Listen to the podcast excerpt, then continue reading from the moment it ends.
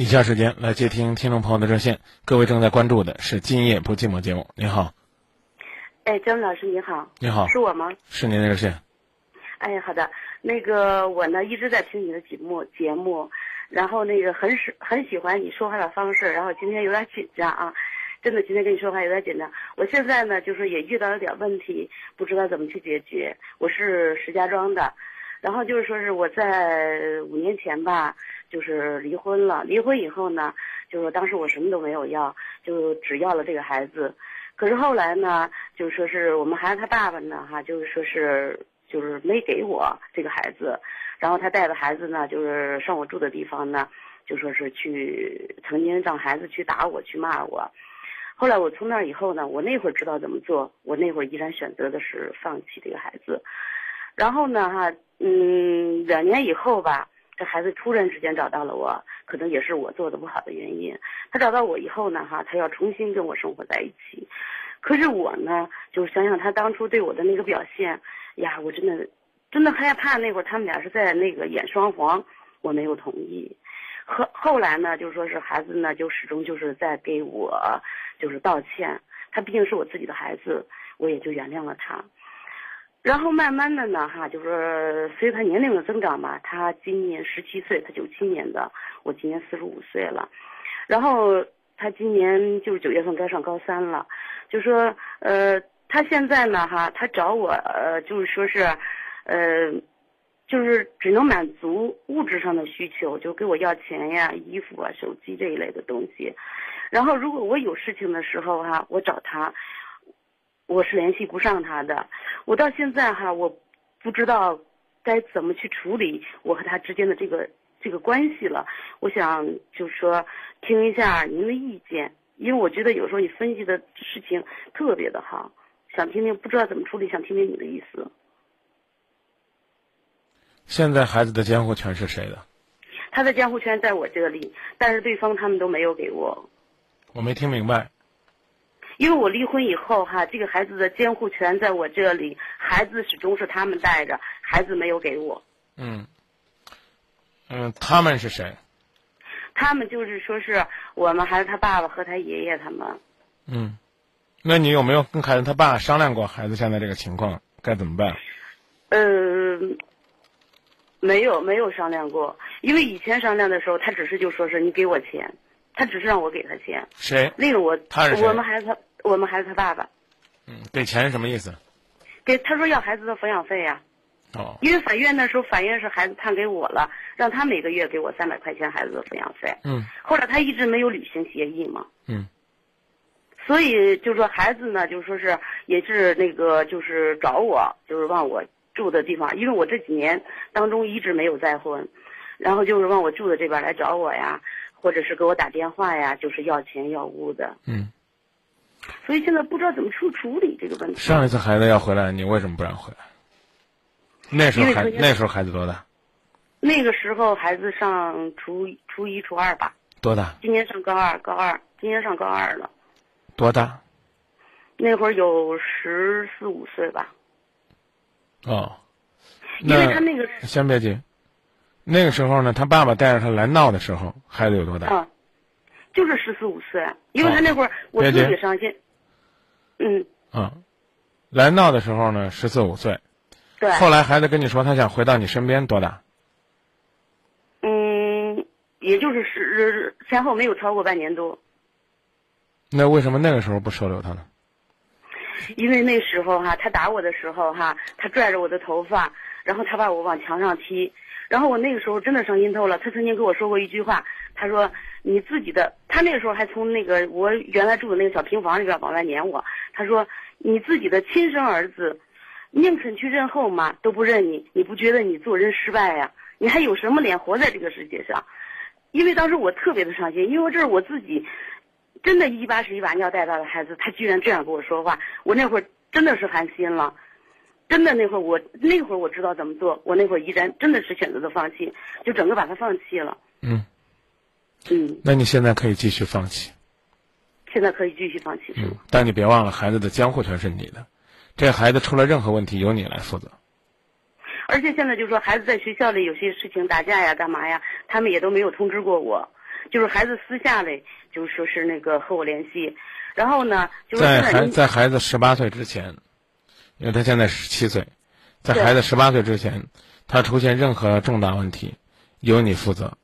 法律呢不会认可他实际上是跟着谁，他现在的监护人名义上是你，嗯这个你要明白嗯啊。第一句话我刚才说的有点冷血，我说这个你还可以继续表出那样的状态，啊，如果有需要呢，你站出来，但是呢，伸手要钱，尤其是这样的间歇性要钱，你完全可以不给。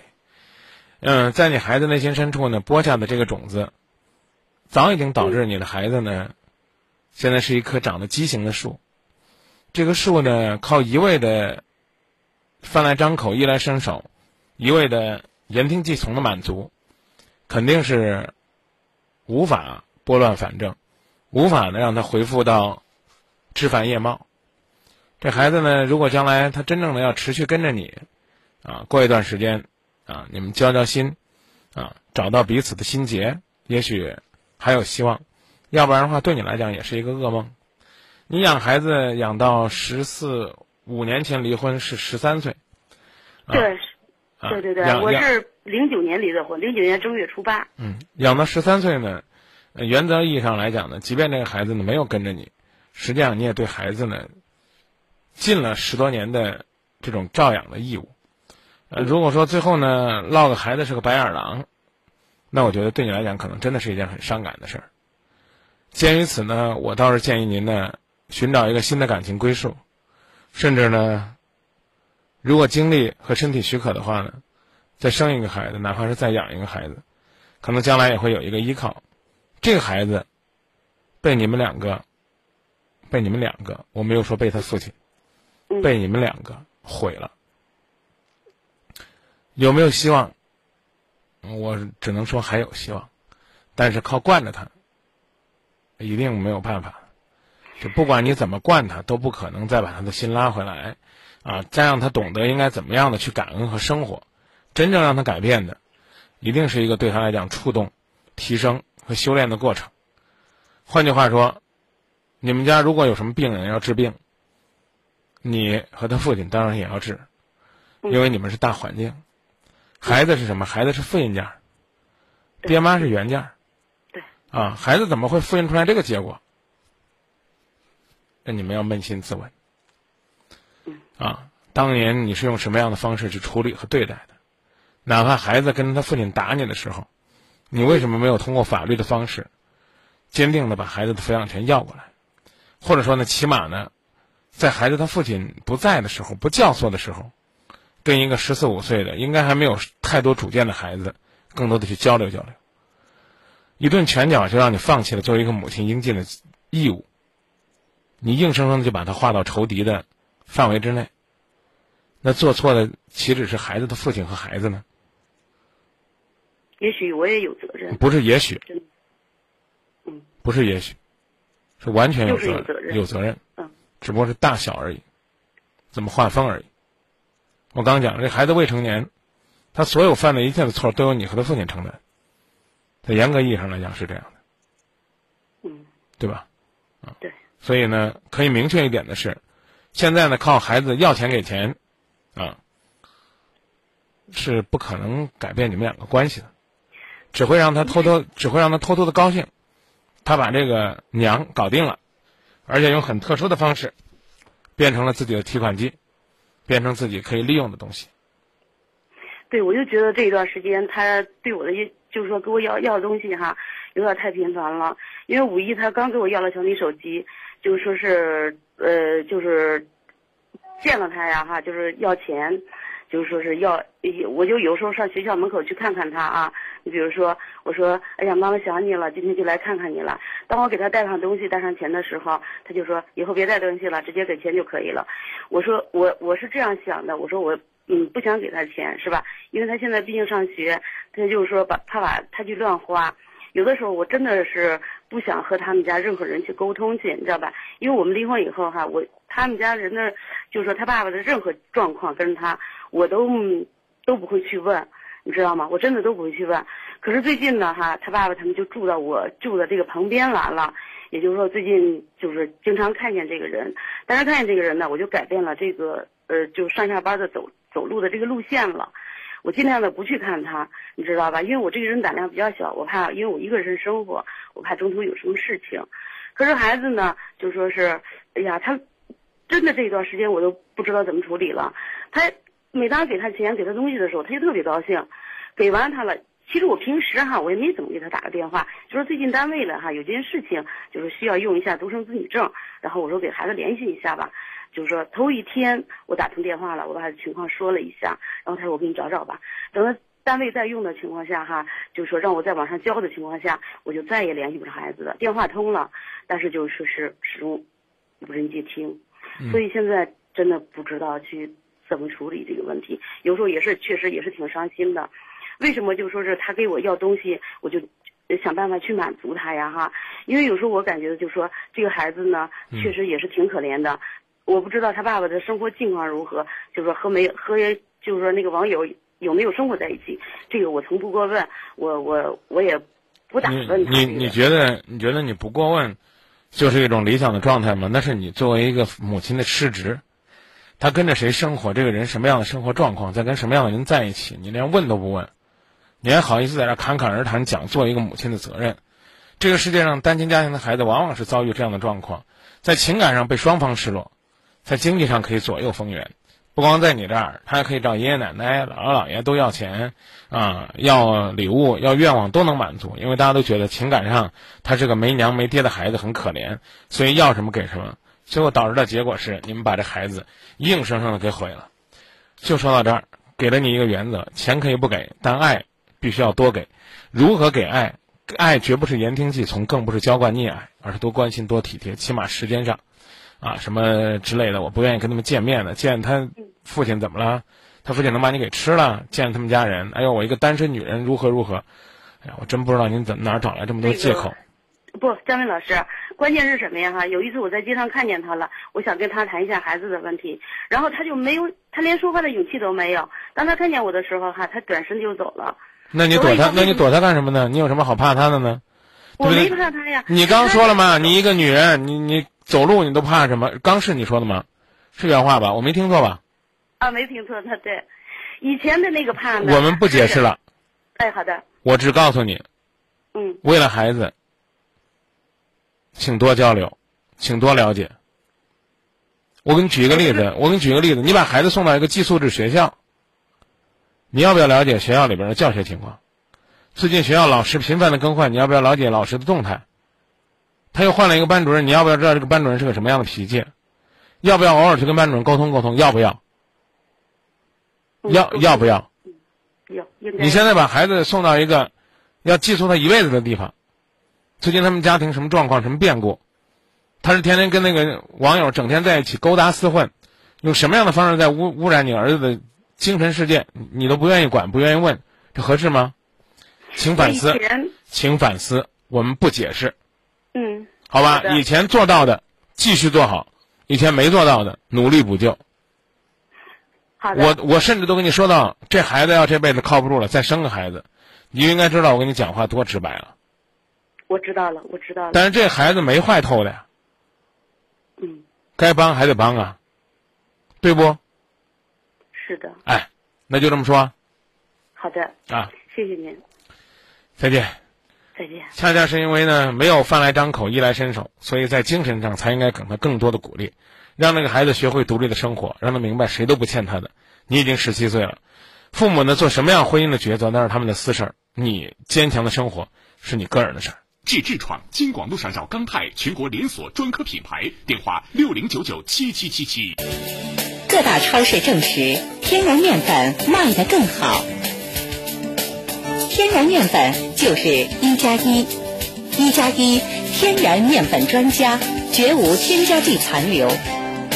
世界卫生组织最新消息：全球约百分之三十的人口感染肝炎病毒。普及肝病知识，控制肝炎蔓延，是人类的一大新课题。为了更好的普及肝病知识，提升全民爱肝护肝意识，帮助更多的肝病患者争取早期检查、早期治疗，二零一四肝病大会诊在河南省医药院附属医院正式启动。从七月一号到七月三十一号，免专家挂号费，免肝病化验费，免彩超检查费。肝病患者预约咨询电话是零三七幺六三五五八幺八八零三七幺六三五五八幺八八。河南省医药院附属医院从国外引进一套新的诊疗技术——中外合璧，专业治疗各种原因引起的肝病。河南省医药院附属医院是国家非营利性医院，省市医保新农合定点单位。医院的地址是建设路与前进路交叉口。就诊预约电话零三七幺六三五五八幺八八零三七幺六三五五八幺八八。投资写字楼到港区世行之窗，港区首座精装五 A 甲级写字楼，中州第一门旁，高端商务主场，超高回报率，引领港区投资巅峰。世行之窗，写字楼中的国会山，六三八五七七七七。张明，绝非英俊潇洒，但却热心真诚。他始终感恩广播。感谢听众，因为是广播和收音机前的听众给了他机会走进广播，并在听众的关心鼓励下慢慢成长，能做自己喜爱的主持工作，又能去聆听别人信任的倾诉。张明被幸福包围，并期待把幸福传递。北京时间二十三点整。福喜鼎野生大鱼坊为您整点报时。野生大鱼坊，野生大鱼坊，今儿个吃了，明儿个想。乌苏里香野生鱼，香而不腻，有营养，秘制汤料系正宗，天天特价，快分享。郑州仅有南阳路店、英杰路店和金三路店三家分店，一直被模仿，从未被超越。幺幺四转野生大鱼坊，买房找海洋，海洋提供房产全方位服务，海洋不动产。治痔疮，京广路上找钢泰，全国连锁专。专科品牌电话六零九九七七七七，投资写字楼到港区世行之窗，港区首座精装五 A 甲级写字楼，中州第一门旁，高端商务主场，超高回报率，引领港区投资巅峰。世行之窗，写字楼中的国会山，六三八五七七七七。陈大户奢装豪宅万达公馆提醒您。关注路况信息，遵守交通规则，文明出行，小心驾驶。万达公馆豪门圈层竞相追捧，一百九十至二百三十平米豪宅府邸，汇聚意大利装甲门、德国杜拉维特卫浴、PM 二点五过滤装置、社区汇云智能化系统等顶级奢装。一万四千五百元每平起，奢享六千元每平精装。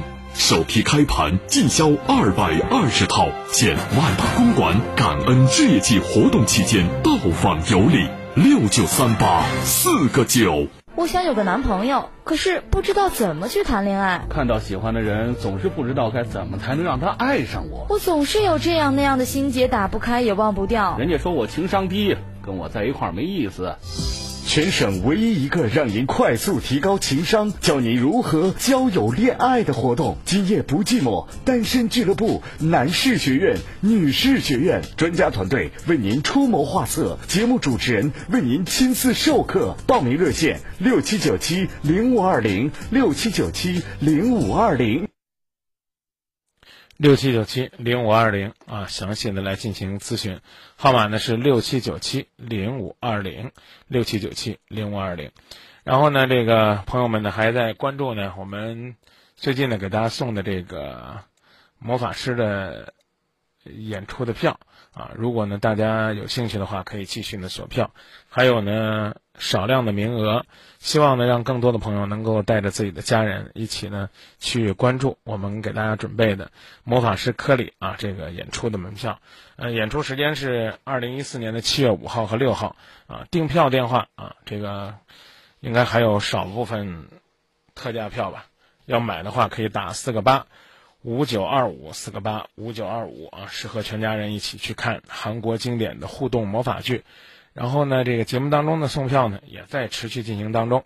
呃，热线再来播报一下：零三七幺四个八九五四九四个八八五四九四个八六五四九，也可以通过零三七幺幺幺四转今夜不寂寞。啊，再有呢，这个要报名啊，单身俱乐部的话呢，就是刚才播报那个电话啊，六七九七零五二零六七九七零五二零，可以在郑州新闻广播的官方微信当中来去呢点击了解更多信息。你好，月十七号离的婚，三年多了。喂，喂，你好。哎，你好。啊，张老师，谢谢你。好，呃，那个什么，我是这样的情况，嗯，我是现在是离婚，独自带女儿。然后呢，离婚，我是二零一零年的十一月十七号离的婚。嗯，情况是这样，就是我是十六岁，然后初恋谈了七年，然后结了婚，就从一无所有到最后条件还不错。他在外面又找了一个，找了一个，当时就是嗯，种种在网络上看的那些，就是他心灵出轨了嘛，然后对我的折磨呀。讲的太快了。我怕耽误时间，然后讲不清楚，重新再讲一遍更耽误时间。嗯，那行，嗯，我离婚，然后独自带女儿，嗯，现在我离婚已经三年半了，嗯，我是十六岁，就是初恋嘛，谈了七年结婚，从一无所有到最后就是。你要是你要是拿稿子念了，你把稿子放下来，这样的话。我没有没有没有，什么都没有。这样的话交流交流更方便啊。嗯，没有没有稿子。从头讲啊。从头我来问着讲，一会儿一会儿一会儿再讲，别跟跟跟放机关枪一样的。十六岁有一段初恋啊，先讲之前的事儿，然后再说自己离婚的事儿，讲讲的咱按顺序来，好不好？嗯，行。啊，你现在又再婚没有？没有吧？没有。啊，就这一段感情，所以咱顺序来讲。嗯。先不说自己离婚的事儿，好吧？好。啊，跟这个男的相识于多大岁数？接着讲吧。嗯，他比我大十岁，等于我是十六岁，恋爱七年，结婚了。嗯，从一无所有到最后就是做的还是不错。那他在外面又找了一个，找了一个，当时就是离婚了嘛，就是种种，他心灵出轨。你要告诉我你多大岁数跟他结的婚？我是还没讲结婚呢就蹦着离婚，所以我就觉得你这稍微有点讲的急了，而且这个光那个一无所有每次都要讲，因此我才觉得你好像在念稿一样。深呼吸啊！好，行。深呼吸，你十六岁跟他认识的。嗯，对。他那个时候二十六岁。嗯。啊，你当时在上学是吧？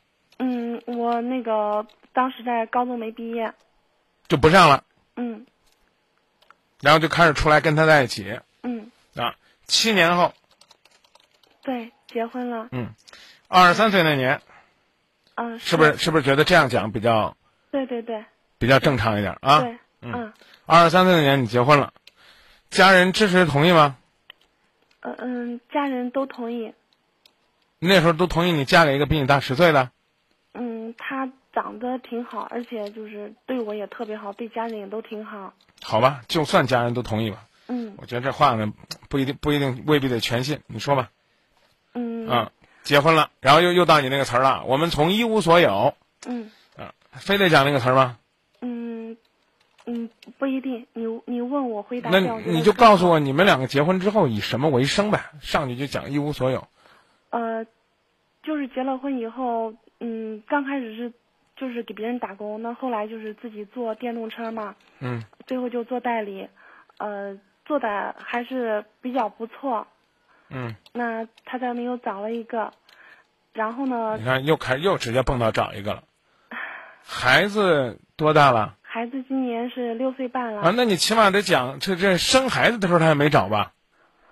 生孩子的时候没有找啊，对，孩子两岁九个月的时候啊，那那你得先讲生孩子的事儿吧。我们从打工到自己开始做生意，嗯啊，然后呢，哪一年我们有了自己的孩子，日子还过得还算不错，嗯，是不是这个道理？对对对，是啊，您怎么这么急呢？发现今天这个是这个，深呼吸啊，慢慢讲啊。我知道你可能更希望赶紧讲他出轨的事儿，但是你起码得让我了解清楚。你你自己的话啊，我讲快点。你刚刚是怎么讲的？我再给你啰嗦一遍啊，啊，我离婚已经四年了，我这个什么，我十六岁认识他，然后我们从一无所有到后来他找了一个，是这个我我基本上这个信息是紊乱的啊。嗯。到自己做生意，哪年结婚几年有了孩子？嗯，应该一年左右那样。嗯，好。女儿是吧？嗯，对，是。嗯。孩子快三岁的时候。离婚。孩子快三岁的时候就离婚了吗？不是快三岁的时候才出轨吗？呃，等于是他出轨，我知道以后就用了不到一个月的时间，就就其实时间是很长，但我没有发现。我发现的时候就是到离婚是不到一个月。好，孩子快三岁的时候，我发现他出轨，嗯，然后就离婚了。嗯，好，这我才算弄清楚。你下边可以讲了，嗯，按照你的节奏讲就行了。然后刚开始，你你等我吧，赶快去房间。呃，刚开始离婚的时候呢，嗯，他就是不怎么来，有的时候一个月、两个月，甚至于说孩子生病的时候，你给他打电话他也不来。嗯，我觉得那那个第一年我是我最难过，就就觉得为了孩子而活。那我慢慢慢慢的时间长了，我已经平复下来了，生活我觉得已经都都挺好。嗯，从去年下半年的时候，他就是频繁的出现，刚开始三天五天，现在就不是了，就是每一天都出现。呃，天天都来。我我问他，你这样子，我说我这边，哦，我也谈朋友了。你这样子的话，你我我这边人家是不可能再接受我，怎么怎么样的？我给他说，然后他说他来看孩子。我现在很纠结的是，我女儿刚开始他不来的时候，孩子他不会找我要爸爸，然后他也嗯就没有什么感觉。现在他天天来，好像就是对孩子要什么他都能给他都能满足他，然后我女儿就天天找我要爸爸。我就是不知道，这个我该怎么样去做，让该让他见，不该让他见。他现在还有一点我没说清楚，嗯，他现在就是从离婚到到现在，他一直在走下坡路，就是生意啊，房子也卖了，生意也没了。我不知道他他他是不是因为，嗯，我现在就是经济上面比他强，然后他才这个样子，每天都过来找我。还是真是为了看孩子，鬼才相信那是真是为了看孩子。所以说，我现在除非除非是我们理解为，在他情绪情感失落的时候，孩子是他唯一的寄托。因为刚开始离婚的时候，他嗯，他就我女儿嗯，现在有点激动哈。女女儿女儿回房间了吗？没有，她在旁边听着呢。那就不要再讲了。嗯，没有，她现在去卫生间了。那就不要再讲，孩子在旁边就不要再讲。嗯。好吧，你不讲我也能懂啊。嗯，那那你给我讲讲好不好？好。基本上情况是这样。孩子呢，让他正常上学。嗯。啊，这个这段时间呢，你把你感情的事儿先放一放，跟你的男朋友。我没有谈朋友，没有，我是我就是不想让他来找我，然后我就种种方法我都用了。我说让你，我说让你放一放，你不用这么急着跟我解释什么。嗯，行。好不好？嗯。啊。然后呢，这段时间呢，多陪陪孩子，他来也没有问题。让他知道，婚姻的机会是不可能给的，但作为孩子的父亲，给孩子很多的关爱你是欢迎的。嗯，要跟他交流，对孩子的言听计从，什么愿望都予以满足，实际上对孩子来讲是一种伤害，等于是因为他的亏欠心，他为了要弥补。他为了减少自己内心深处的那份煎熬，他实际上给孩子养成了一个非常不好的习惯，让孩子学不会感恩，却学会了索取，不知道什么叫延迟满足，却在一味的选择不断的增长自己的欲望。所以我是觉得，即便这个男人跟你不再有一毛钱的关系，他也是你孩子的父亲。嗯，孩子的父亲生活的好一些。起码呢，不至于将来端着个碗儿到你孩子的门上去要饭。更何况呢，他能生活自理，你孩子将来呢就少了一份负担。因为你们的婚姻，一张离婚证可以宣告结束。嗯。他和孩子的血缘关系，这辈子已经注定不可分开。我讲的意思你明白吗？明白。所以。不管这个人与你与孩子是什么关系，都应该做的是，帮他走过这段心理的颓废期，帮他，帮他去找到自己最重要的方向，帮他回到一个值得孩子尊重。值得你信任的一个男人的形象和角色。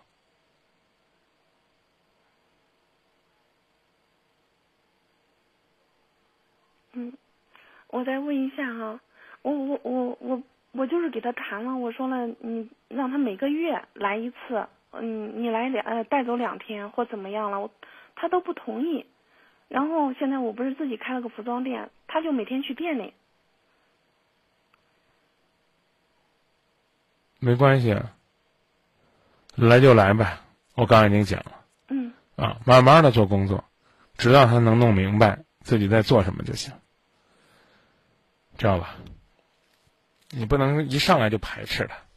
嗯。首先还得让你让他知道，你无论是出于哪种关系，还都应该比这个世界上那些陌生人更关心他，也未必呢会因为曾经感情的伤害。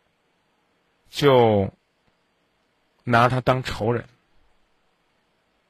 明白吗？嗯，嗯，明白。啊，这才能慢慢让他开始稍稍的、稍稍的接纳你，并接纳你的观点。你也可以考虑。去审视一下，这个男人是不是有重修旧好的想法？他已经和那个结婚了，也有孩子了。啊，对。如果是这样的话，那就请他去考虑对那边那个家庭和孩子的伤害以及影响。但是他他他老是来找我，还告诉我别人给他算卦，说那个什么要离婚什么什么之类的。嗯，他嗯嗯，你就这样。嗯。我们假设他已经。和那个人分开了，嗯，你还会考虑他吗？不会啊。那这话呢，要在第三次长谈的时候跟他讲清楚。嗯。第一次长谈呢，可以以孩子为主题；第二次长谈呢，也可以适度的关注一下他的情感生活。嗯。但不要让他误会，好像你会给他多少机会，但到第三次一定要告诉他。一切都已经是路归路，桥归桥，明白吧？嗯，明白。啊，彼此没有任何的机会。嗯。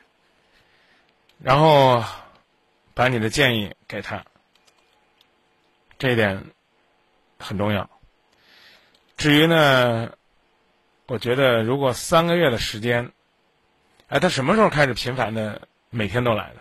大概这样做有多长时间？我是，呃，自从去年呃下半年开始，我离婚等于三年半了嘛。刚开始不是这样。那好，那那我们就给最多半年的时间吧，好不好？嗯。如果半年之后他还是这样，那你就明确的跟他表达。嗯。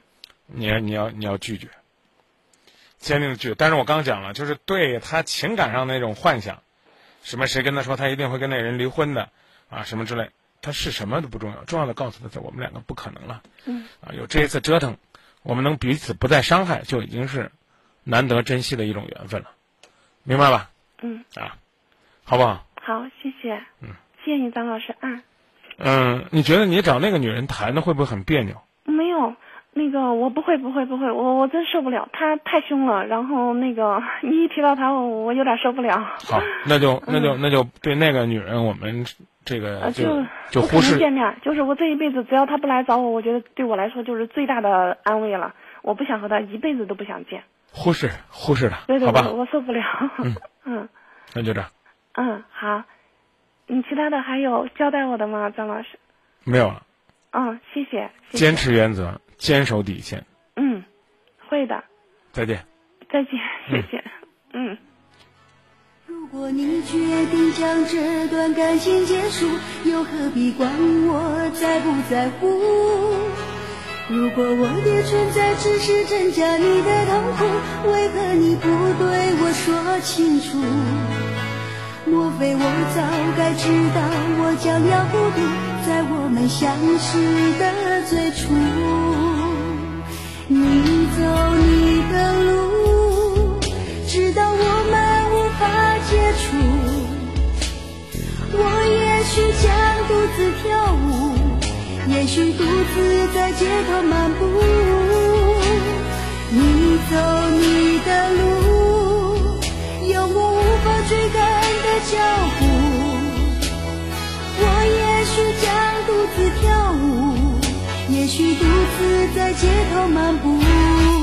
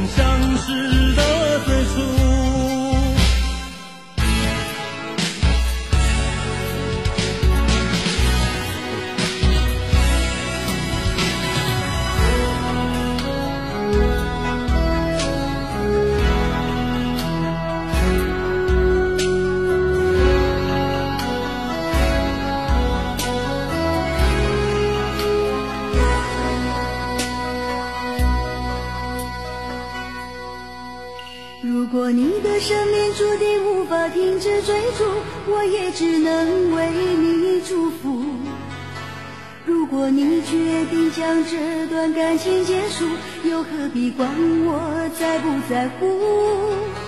如果我的存在只是增加你的痛苦，为何你不对我说清楚？莫非我早该知道我将要孤独，在我们相识的最初。你走你的路，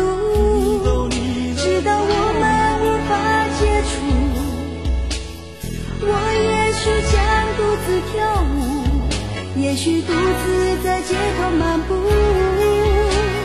你走你的路，有我无法追赶的脚步。我也许将独自跳舞，也许独自在街头漫步。各大超市证实，天然面粉卖得更好。天然面粉就是一加一，一加一天然面粉专家，绝无添加剂残留。暑假来袭，森德口腔感恩回馈火热开启，四千八百元即可享受韩国进口种植牙，微创无痛完美修复。种植牙首选郑州森德口腔医院，咨询热线五五零二三三三七。河南省现代医学研究院老中医皮肤病专家组与北京中医药大学皮肤病研究院强强联合，采用纯中药内服治疗各种皮肤病。地址：郑州市西站路六十二号桐柏北路与西站路交叉口东北角街道。咨询电话：零三七幺八六六六幺零八八零三七幺八六六六幺零八八。河南省现代医学研究院老中医皮肤病专家组与北京中医药大学皮肤病研究院强强联合，采用纯中药内服治疗各种皮肤病。地址：郑州市西站路六十二号桐柏北路与西站路交叉口东北角街道。咨询电话：零三七幺八六六六幺零八八零三七幺八六六六幺零八八。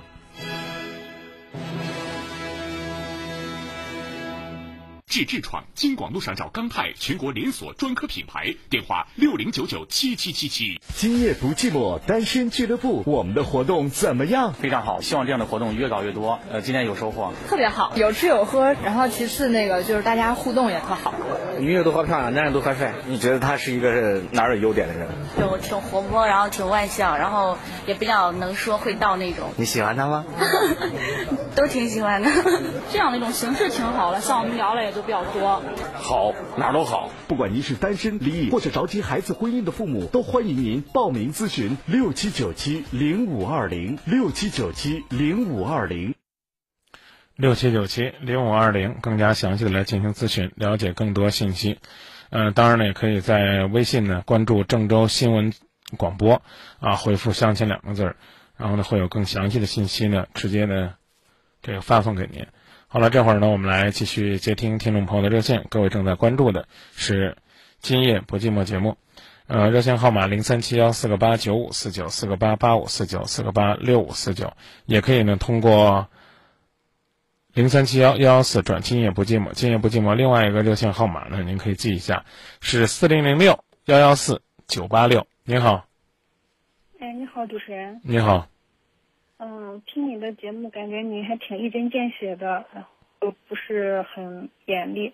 我想咨询一下，就是我现在遇到的情感问题，就是我父母他不同意我和我男朋友交往，而且是反对的特别特别厉害。嗯。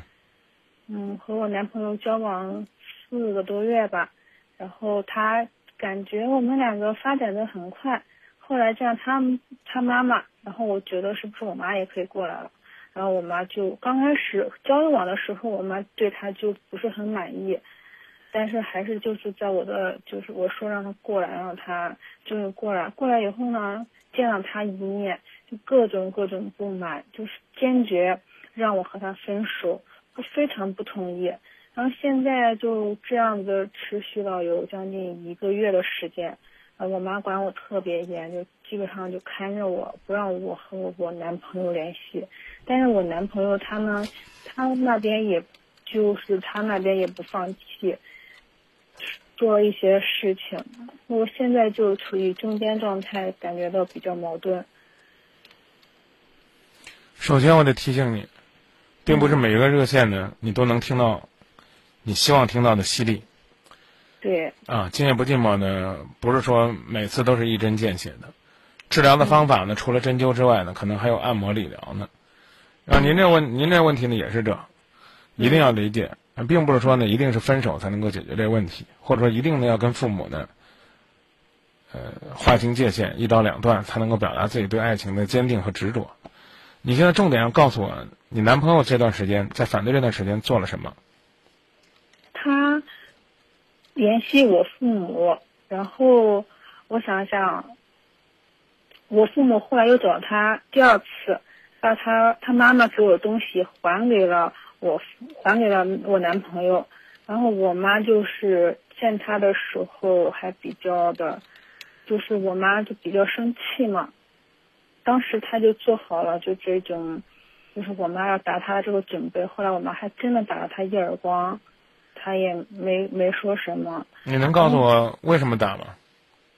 就我妈很生气，然后我妈说你不要和我女儿联系了。然后他就，我妈是这么跟我说的，她说她，她说刚开始她就说好好好不联系了，但是等到我妈上车的最后一句话，她就说我一定不放弃，一定干嘛干嘛的，一定娶你女儿这样的话，我妈就可生气可生气了，然后就打了他一下。你是不是可感动了？我我没有可感动哎，我没有可感动，没有。嗯，像这样的不会审时度势的男孩子，我倒觉得就冲这跟他分了也不过分。是吗？真是。嗯，那我我周围的同事就是总也说他不太好，就觉得我们俩不配。就是我妈觉得他，就是他条件不如我，我同事也是这么觉得。我就觉得我身边基本上所有人都这么觉得。嗯，只有你努力想证明他们都是错的，而最后，他们呢可能就一句“哎呀，对不起，我看错了”。而万一你错了，你付付出的代价，就是半辈子的幸福，或者说若干年的幸福。你考知道你考虑过吗？我考虑过，所以我现在就很矛盾啊。我觉得我妈说的对，然后我她说的也对，就是他们两个说的都对。我觉得我爸妈肯定是不会害我的。他说的一句话，每句话都特别的深远啊，然后想的都特别多。我也觉得他们说对，但是就害怕他有一些细节，然后他，嗯，我爸妈就可能因为这细节问题不是很了解他，就这样子。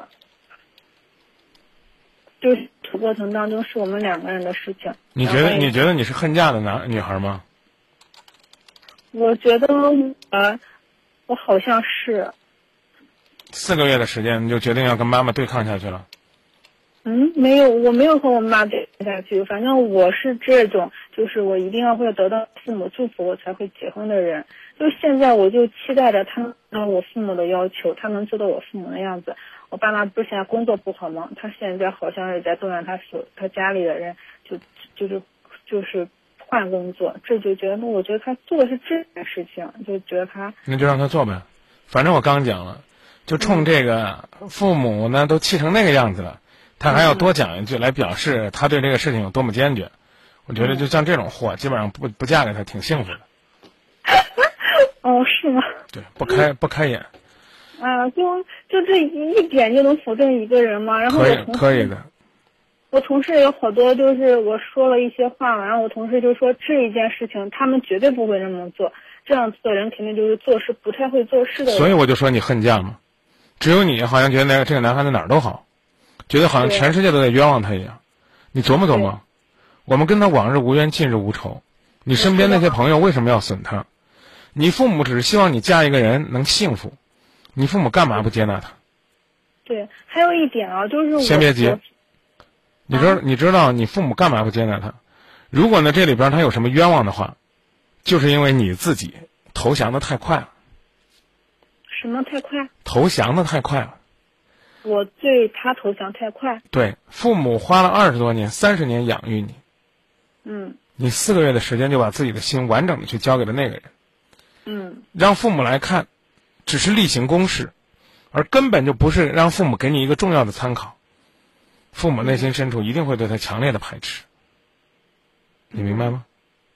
嗯，明白。他们也说，因为这是我第一次，就是让我我男朋友见我父母，他们说父母就是可能有点排斥。不是不，是，哦绝不是第一次见排斥，而是因为你那个恨嫁的状态，那个花痴的表情，那个根本不拿自己当回事儿，好像是自己就可以决定自己幸福的那种状态，让你父母不舒服。他们觉得女儿辛辛苦苦的、含辛茹苦的照养的那颗原本单纯、善良、脆弱的心，现在突然之间被别人给抢走了。是一个什么样的人，用什么样的方法，在四个月的时间里边，把自己的女儿变成了这个样子？这个男人究竟有什么样的魅力？当他们带着无尽的期待去见这个男孩子的时候，发现四个字儿：不过如此。我不能说他很差劲，你说的确实很对，我爸妈也这么说的。不过如此，我没有说他很差劲呢，啊，但是呢，和父母的期待而言，那可能就是，起码是楼上楼下，就别说什么天上到地下了，就别提这个了，嗯，对吗？对，你说的很对，嗯。所以，我刚讲了，嗯这个男孩子为什么会讲那样的狂话？第一，不尊重；第二，没脑子；第三，没理智；第四，待人接物、言谈话语，起码的方法都不懂。而且你导播居然告诉我说，他是个做业务的。做业务应该是什么样的人？应该是察言观色、细致入微，见什么人说什么话，上什么山唱什么歌。抱歉，我说的狠一点儿，这货在他的工作上了。你别说他现在换工作，他原来做工作也不是他们那儿最出色的，起码不是第一梯队的，嗯没那素质。嗯你想想是不是这道理？嗯，你这一说的对。你妈干嘛要抽他？我们能说你妈没素质吗？可以说，可以说，可以说，真不应该打人，因为毕竟那不是你的孩子对对，是这样子的。啊。可以说你妈没素质，但谁把你妈逼成这样的呢？嗯嗯我再说句难听话，就冲这一巴掌，嗯，妹子说句难听话，你觉得你男朋友能这一辈子不记吗？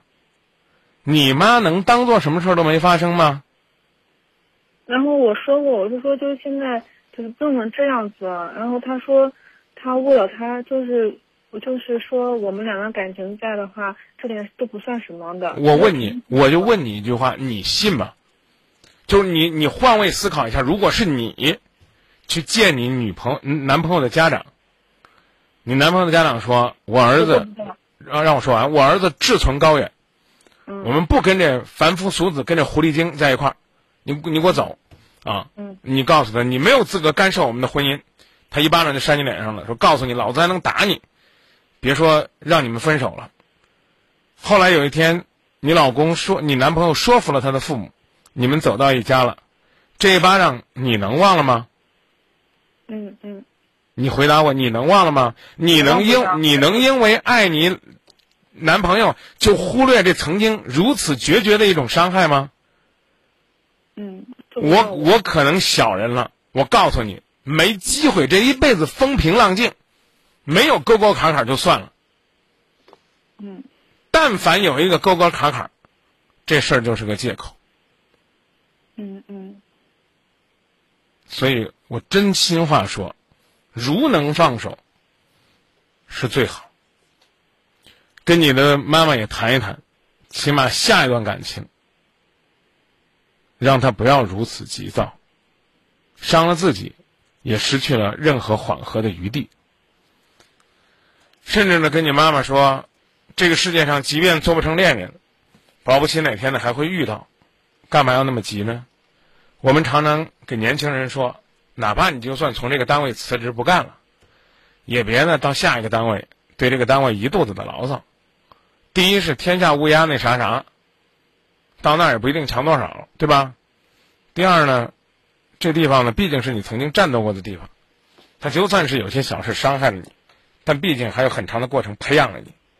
所以，当你出从这个办公室走出去的时候，请轻轻的把门关上，千万别摔，因为你搞不好用多大劲儿的摔，将来你还得用多大劲儿的推。啊，哪怕你将来什么提干了，是吧？晋级了，可能还得回这单位来做个政审调查呢。人家会怎么说？说这货很次。这货可差劲了，这货人品可差，是不是？嗯，我讲的意思你明白吗？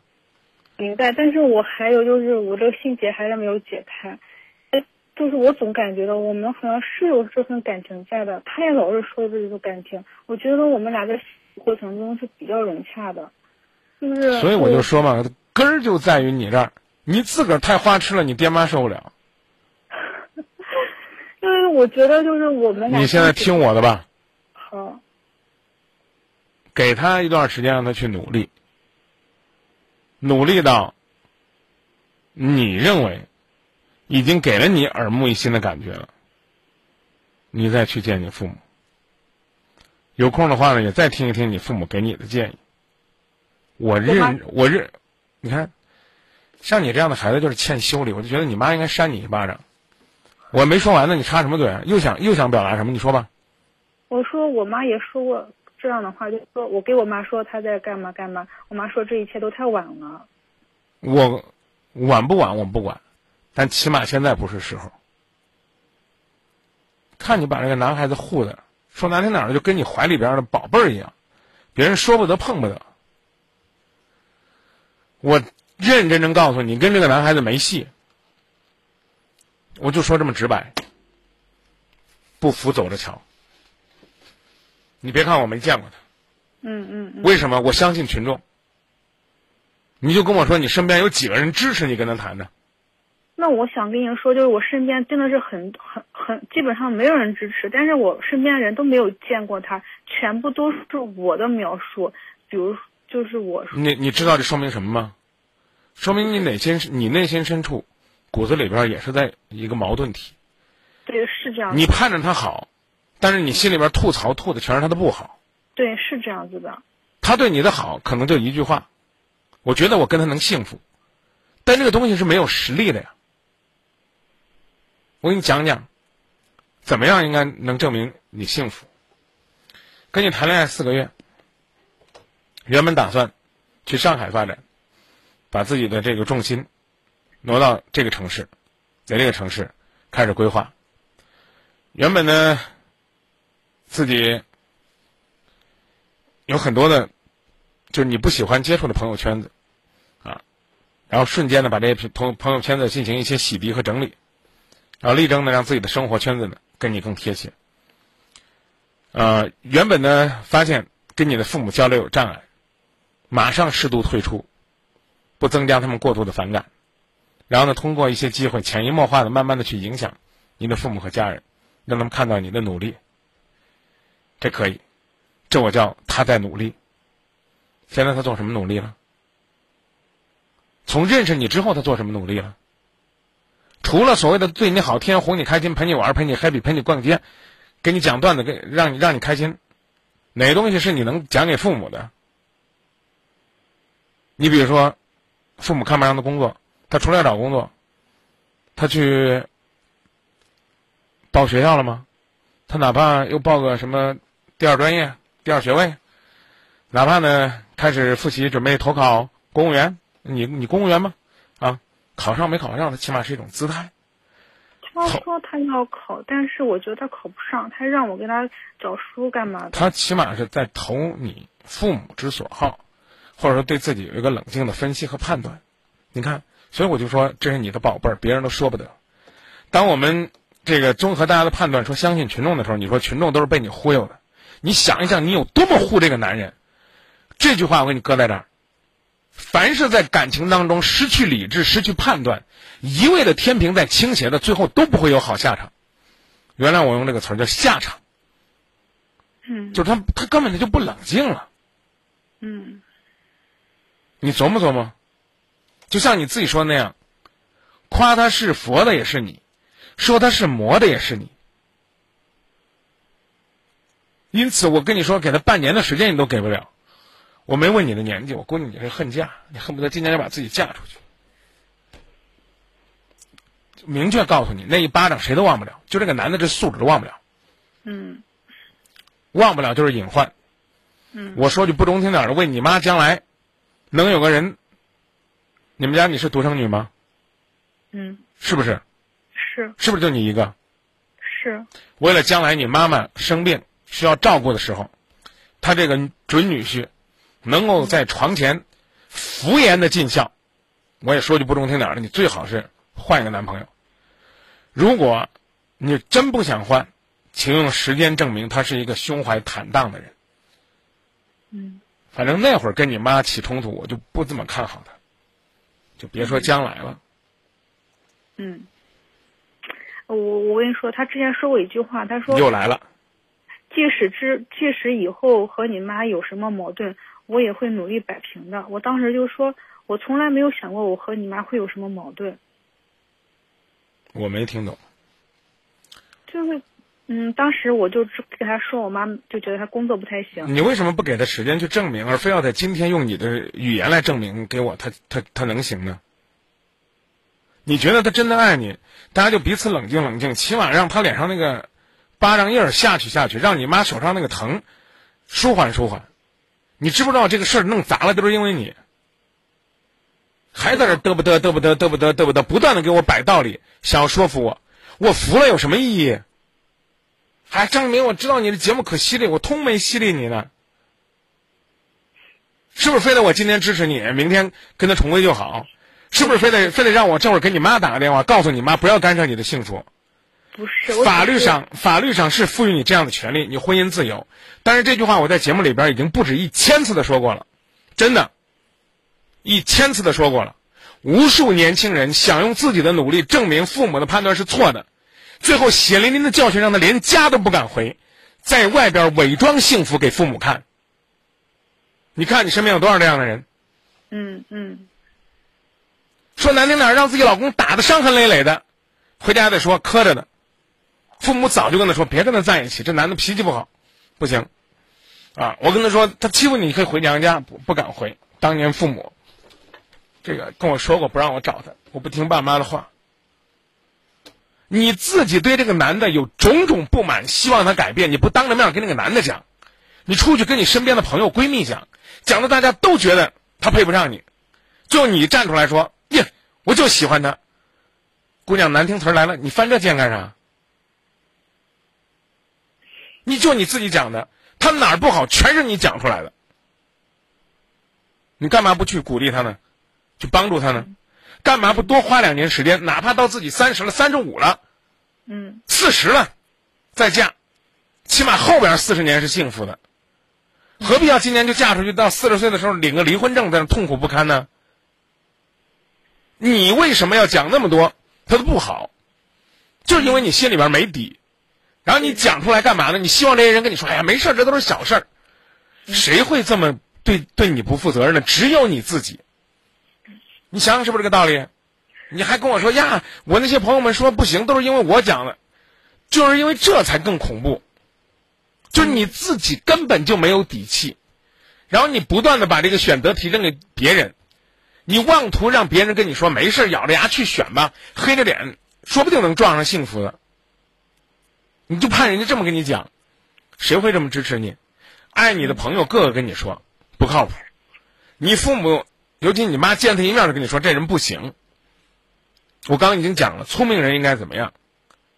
聪明人应该说，第一印象不好，慢慢加深了解。妈妈，因为你的提醒，我会慎重跟他交往，我不会那么急着跟他同居啊，跟他订婚呐、跟他交往甚密，因为妈妈给我提醒了，我要认认真真看这个人是不是上进啊。妈妈，你说，你看他这个进门的时候呢，这个连关门的动作都是摔门的，这个没礼貌，缺家教。我要努力看看他跟父母、他家人相处的时候，是不是懂得谦尊礼让。妈妈说呢，啊，这个人呢，你看，啊，目露凶光，啊，脾气不好。那我得看一看，他在跟我相处的过程当中，尤其是相处一段时间，不再刻意讨好我的时候，是不是会露出原形？妈妈，你放心吧，也请你给我点时间，因为我真的对他感觉挺好的。所以呢，我想跟您商量一下。就短期内呢，我跟他不分手，但是呢，我们这一次见面呢，就只当没见，我重新跟他谈，直到呢，我认为我又重新建立信心了，我再请您帮我把关。也有一种可能性，妈妈，我在您的指点和提醒下，认认真真的仔细看一看，说不定我就看透了。我要是跟他分手了，我也第一时间告诉您。这是个智慧的女儿的表达方式。嗯，那作为他呢，也是这样。说的难听点，你有什么资格在人家家门口一蹦三尺高，指着人家妈的鼻子说？这我说的难听点，老太婆啊，或者说这个阿姨啊，哪怕叫的这么文明，我我告诉你，你女儿我娶定了，她将来一定是我的。你不是混账，你是什么玩意儿啊？你有什么资格跟人家抢女儿的幸福啊？你这跟那山上山上下来的山大王来抢亲有啥区别啊？对不对？老太婆，你家的女儿我娶定了，哎，我告诉你啊，三两银子一头牛，这就是嫁妆，跟着老子到山上当压寨夫人，吃香的喝辣的，让你老太太也过过好日子。你从就是一家亲，不从就是两条命。你你觉得有多大差别？嗯。跑你们家耍流氓了？你哎呀，可好啊，张明，你不知道，我可感动了。他敢跟我妈妈这么硬拼，说明他是真的爱我。他傻，他缺心眼儿，他爱你，他爱你，他就会让你跟他妈妈、跟你妈妈对立。我只能说他没脑子。你想想是不是这道理？你你光问你这两天你还很崇拜他了，是不是？你看，没有没有，绝对没有。记住啊，嗯，他是佛。是你自己想的，他是魔，是你摆出来之后大家综合的评价。嗯，想改变他，你花时间了解，让你身边的朋友也慢慢的去接触他。嗯，你若分手，便是晴天。嗯，是最简单的。为什么？你放了他，你就只是浪费了四个月的时间，错过了你一个认为不错的男孩。但少了你们未来家庭无尽的隐患。你不放过他，不好意思，我说的很直白啊。你至少我刚给你的建议，还需要半年到一年的时间，去重新考察和了解他。而最终的结果是两个极端：要么你能接受他，你父母也能接受他；要么无论如何，你父母都不能接受他。嗯。核心在哪儿？在于你骨子里边根本就没有建立起来对他的信心。所以你才满世界的去跟别人说他是个这样这样这样的人，我能嫁吗？嗯，明白了吗？明白。所以并不是说我没见过这男孩子，我就很冤枉的说跟他分手吧。嗯。而是你自己，嗯，已经把这条路给画出来了，自己不甘心而已。所以你今天不用答复我，你也你也你也不需要给你父母任何的承诺，嗯，而且呢，你今天再跟他们说，妈妈给我一点时间，我再考虑考虑，父母未必能接受，啊，所以我建议你呢，先想清楚，就是是不是要再往前走，自己想清楚，明白吧？嗯，啊，想清楚决定要再试试，那就去跟父母谈。谈完之后呢，去跟他讲明白你努力之后的结果。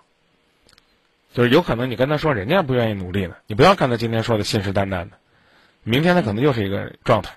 你男朋友应该也是那种比较善变的人，选择性那叫什么？我媳妇儿讲的叫啊，选择性失忆，选择性不是不是不是选择性失忆，啊，就是一到一到做选择，讲好的，对，一到不一到做选择题的时候人就乱了，就一一到一下楼说要吃什么饭，一会儿能想出来四五种，不知道该怎么办，就这种，啊。有个媳妇儿今天也在听节目，一会儿那叫什么？一会儿建议你给我发过来。如果咱俩还没聊完的话，我跟你分享一下。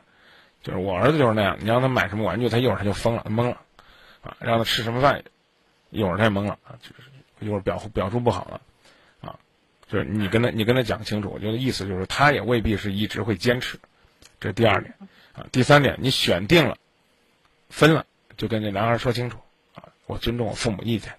啊，也不要再彼此浪费时间，彼此祝福了。这怎么分？你应该会说的，啊。第二呢，就是啊，你选择继续了，先跟你父母谈妥，然后跟他谈妥，谈妥了之后，两个人约定一个时间，正常恋爱，彼此努力就行了。嗯，知道吧？这，但是我可能没你做的好，我都选择逃避了。我没，我没听懂什么意思。就是我没有你做的好，我可能选择逃避了。我我们什么好啊？就是没有，肯定没有你这个处事方式好，我很可能就选择逃避这种方式。嗯，跟我的选择没啥关系，我选择的好不好，就与我没有。就是没有刚才，就是你刚才说的那些，我可能我做做做不到你说的那种状态，我可能就选择逃避了。但是你即便是逃避下一段感情，我今天跟你讲的所有的话，你也应该要记住，要不然的话，你可能还会重蹈覆辙。你仔细再回望回望你之前的感情，可能就是这样的一种状状态。嗯。两个极两重重新听一遍。两个极端。嗯，我知道。保持自己平常心是最重要的。嗯。好不好？好，你说的太好了，就觉得你都没有见过我，你跟我爸妈说的都一样。那不是我说的好，而是因为，而是因为，你只是身在此山中而已。嗯。嗯，并不是我的能掐会算，坐在这儿，要是这我就摆摊算卦去了，弄个第二职业呢，就是吧？这一算，这比当主持人挣钱多了，啊啊！但是我就说，可能是你自己没看透而已。嗯。好吧，再冷静冷静。我刚讲了，你不需要给我承诺。哎，张明老师，我一定听你的，我怎么怎么做，不需要。嗯。你首先需要的是对得起自己的感受。嗯。三思而后行，做你想做的决定，好不好？好好，谢谢你。不客气，那就这样。嗯，好。有需要了，我们再联系啊。嗯，好。再见。嗯，再见，主持人。哎，谢谢这位朋友的信任。嗯，老叫主持人，忘了给您介绍了，我叫张明，也希望呢。以后呢，能够继续呢通过电波多交流，在新浪微博找到主持人张明，也可以和我的微博互动。我们的微信公众号呢叫张明幸福启航，还有呢公今夜不寂寞，都可以随时发表自己的观点。我们节目当中的微博呢是在新浪微博今夜不寂寞，同样呢可以传递自己的建议。这会儿呢进广告了。北大荒野生大鱼福为您半点报时，哪里吃鱼最健康？首屈一指北大荒。北大荒，北大荒，野生大鱼杠杠香。北大荒野生大鱼福全国连锁，郑州店地址：城东路与商城路交叉口南三十米路西六六三三八二幺幺，另有中牟分店、平顶山分店、周口分店三家分店，一直被模仿，从未被超越。幺幺四转北大荒，君源有机蔬菜为您半点报时。暑假我要攀岩、踢球，嗯，还有愤怒的小鸟。那去君园有机农场吧，神箭手高空断桥，拼智力比勇气，品鲜采摘下田地，体验农耕乐趣，吃喝玩乐带翻天。农场总动员四零零六六幺零二五八。今夜不寂寞，单身俱乐部，我们的活动怎么样？非常好，希望这样的活动越搞越多。呃，今天有收获，特别好，有吃有喝，然后其次那个就是大家互动也特好。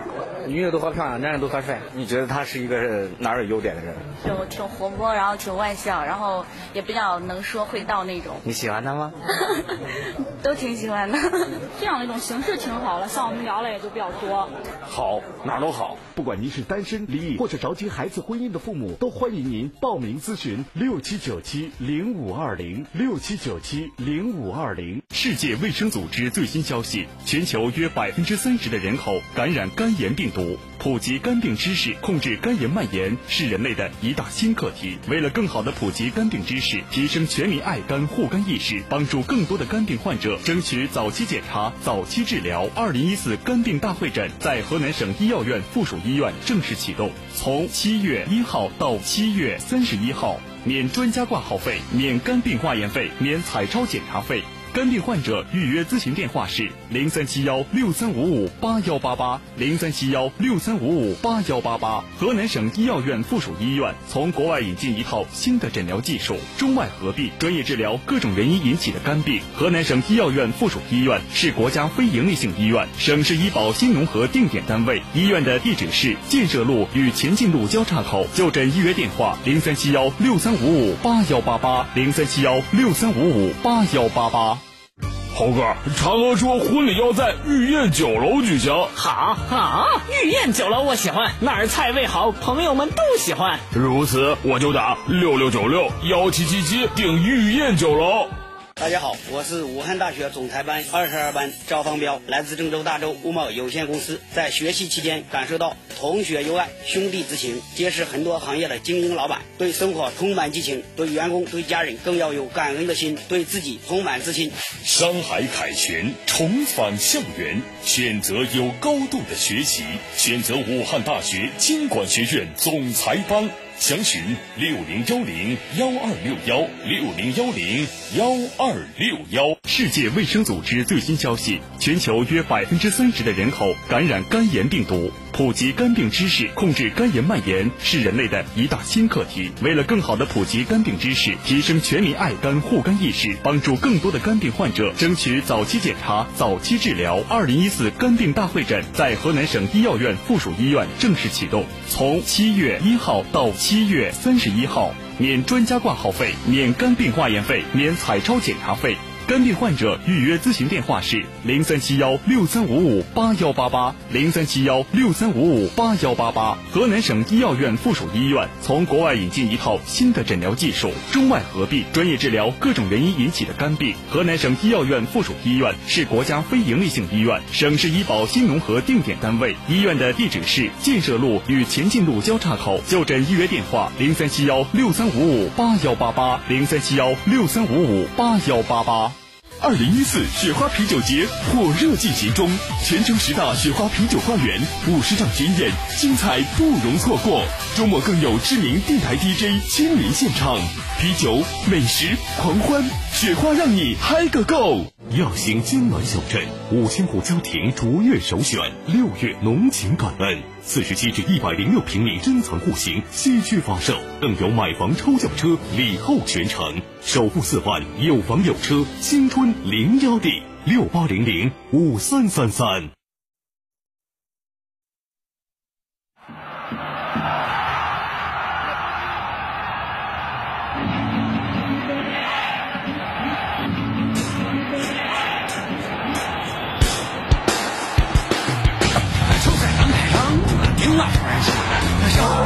伙儿那当时嘞，那心里闷了，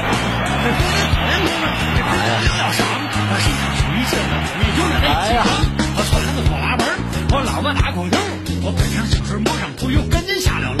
这就是二里半，他开车太费油，他想起了开车不喝酒，我还是地方头。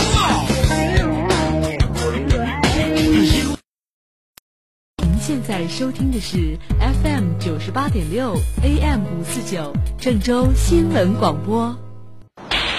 过吧，没车了。绿灯还没亮呢，不能走。你这人怎么这么傻？你才傻呢！红灯停，绿灯行，最基本的交通法规都不懂。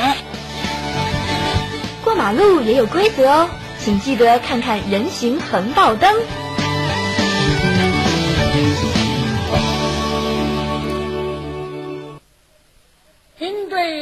京戏喜欢看吗？哎，我是最喜欢看京戏呀、应该多看。哎，最近我还看了两出好戏呢，什么戏？一出是《杨门女将》，一出是《满江红》。好啊，这都是好戏啊！好戏呀、青年演员他们演的是啊，好。啊，现在这青年演员真是了不起真是啊！那个杨门女将那多好啊！啊每一个角色都是演的那么精彩不错。啊！嗯，满江红也好啊，是啊，满江红这老生叫孙越，不错。余派老生啊，啊。那个味儿那真浓，啊！您说是唱上，您说是念上，是做派，真好。那那那那表情。啊！啊，对内容的掌握嗯，都好，是。好戏。好。我我听这个《满江红》最过瘾，啊，我喜欢听老生戏嘛，是啊，啊，余派老生啊，人演的也好啊。嗯，嗯，这这个剧本他改的